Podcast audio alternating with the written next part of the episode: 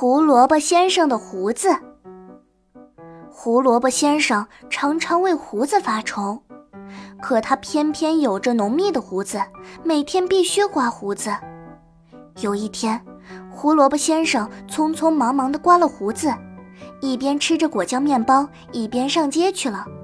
因为他是个近视眼，就没有发现漏刮了一根胡子。这根胡子长在下巴的右边。胡萝卜先生吃果酱面包的时候，胡子沾到了甜甜的果酱。对一根胡子来说，果酱是多么好的营养啊！于是胡萝卜先生一步一步地走的时候，这根胡子就在一点一点地变长。只要回头看看胡萝卜先生走了多长的路，就可以知道胡萝卜先生这根胡子已经多长了。胡萝卜先生还在继续走，因为长胡子被风吹到了身体后面，胡萝卜先生是完全不知道的。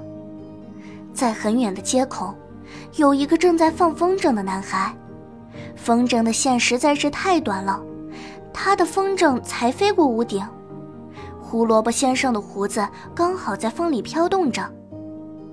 这绳子够长了，就是不知道牢不牢固。小男孩说完，扯了扯胡子。胡萝卜先生马上觉得有人在后面拉他。小男孩已经确定绳子够牢固了，就剪了一段来放风筝。胡萝卜先生继续往前走。当他走过鸟太太家的树底下时，鸟太太正在找绳子晾小鸟的尿布，胡萝卜先生的胡子刚好在风里飘动着，于是鸟太太剪了长长的一段胡子，系在两根树枝的中间。这下好了，我总算找到一根够长的绳子了。胡萝卜先生就这样一直走，他的胡子一直长。当胡萝卜先生走进一家眼镜店的时候，他的胡子也就不再发疯一样长了。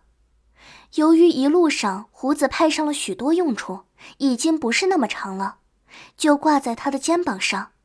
胡萝卜先生开始掏钱为他的近视眼买眼镜。